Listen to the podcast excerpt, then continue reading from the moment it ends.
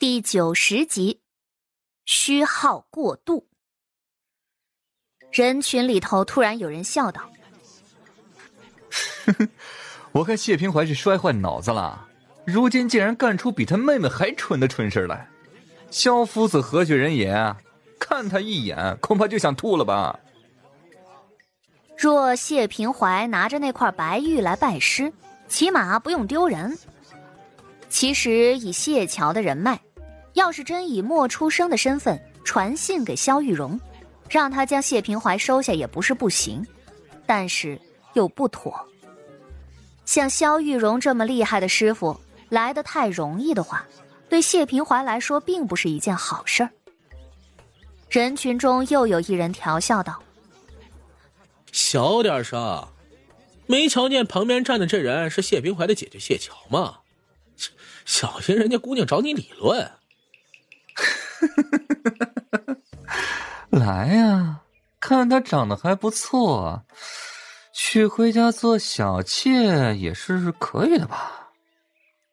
谢桥看了过去，只见那大笑之人齿黄而尖，发丝略疏，眼窝凹深，有些无神。对比之下，头小身子大，上短下长，形有不足。而这形不足者。短寿，活不到老。他神情放肆，骨相挺拙，一看就知道是个在家受宠的富贵子，弥补了几分他的短寿相，但也还是活不到四十的面相。谢桥慢悠悠的开口：“脸贫嘴贱，心毒人丑，公子是小娘养的吧？小娘养的也无碍。”世上优秀的庶子庶女多的是，可公子就不一样了。公子一脸桃花，外头见着的想要，恐怕那家里不属于你的你也想要，脏了门庭。谢桥话音一落，周边立刻就安静下来。孟吉芳今儿也来凑热闹了，这会儿听到谢桥这话，他都惊了。啊！你怎么知道他是小娘养的呀？这事知道的人可不多。谢桥骂的这个叫袁斌，是家中独子，小妾生下来的，可是挂在了正房的名下，对外就说是正房养着的，可实际上却是小妾自己带的孩子。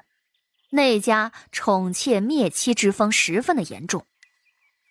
袁斌被骂得脸色一红，眼中带怒。眼神儿就跟淬着毒一般盯着谢桥。谢桥坦然的看过去，也不怕这人生气。看面相，此人父母宫不正，月角偏斜，还生有一乌痣，而且额头窄狭。按照他的推算，这人要么是婢妾所生，要么就是父亲或母亲与外人通奸所生的。后者的可能性倒是不大。毕竟他这父母宫也算是圆润板正，略有些矛盾，隐隐形成了双阴之象。估摸着就是小妾生入了主母名，可又没送给主母养着的。孟吉芳可是个唯恐天下不乱的性子，突然觉得谢桥后头说的那些话似乎更有意思。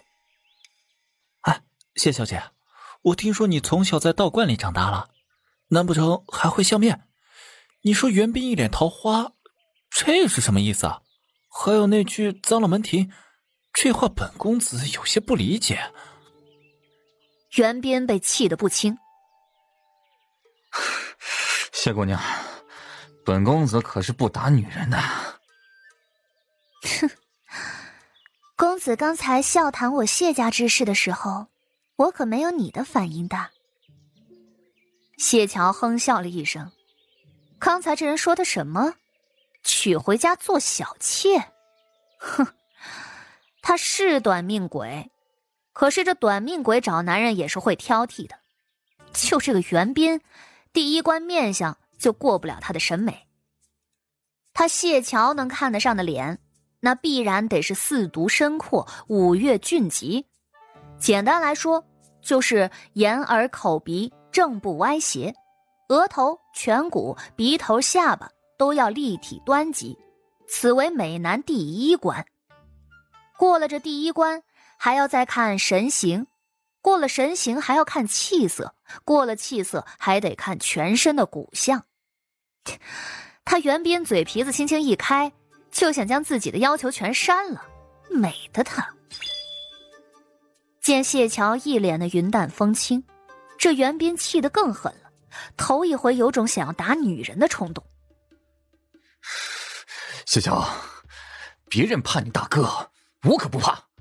你信不信？我回头就找人去你家提亲去啊！听说你在家不怎么受宠啊？你说我要是找你做妾，多给谢家点银子，你父兄会不会同意呢？啊，袁斌啊，人家就说你脏了家门而已，我还等着听谢姑娘怎么解释呢。你急什么呀？孟吉芳吊儿郎当的，谢桥一直维持着淡定的微笑。相面这等高深的能耐。我又怎么会懂呢？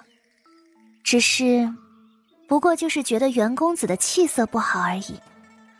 诸位且看看袁公子，他眼底发青，必是过于多情；目中淡红，一看就是桃花堆成。脚步虚浮，阳气皆无，皮若枯柴，身有损害。谢桥四个字儿四个字儿的蹦着。早先我也没见过袁公子，但看他这副虚耗过度的样子，家中的妾室没有十一二，也有六七八吧。谢桥说话的声音竟然还带着几分天真，就好像完全是猜的一样。说到底，谢桥也难啊。身为女子，有些话她不能直说，比如她不好在这大庭广众之下。说着，袁斌日夜耕耘，也不能说他秽乱纲常。别人想听懂他的话，还都得靠猜。大家伙都笑了笑，也都没当真，觉得不过就是这谢家小姑娘过于生气，说两句气话而已。孟吉芳笑了一声，说的还挺准。袁斌啊，我记得你家里小妾好像有十来个吧？上个月。你还去楼子里赎了一个带回家呢。袁斌脸色微青，没有的事。家里头的事儿总不能拿到外头来说，况且他还没娶正妻呢。孟吉芳更是乐呵呵的，做都做了，还怕人说？哼！不过我还是觉得这几个小妾。怕是担不起脏了门庭的话，莫不是你还干了别的？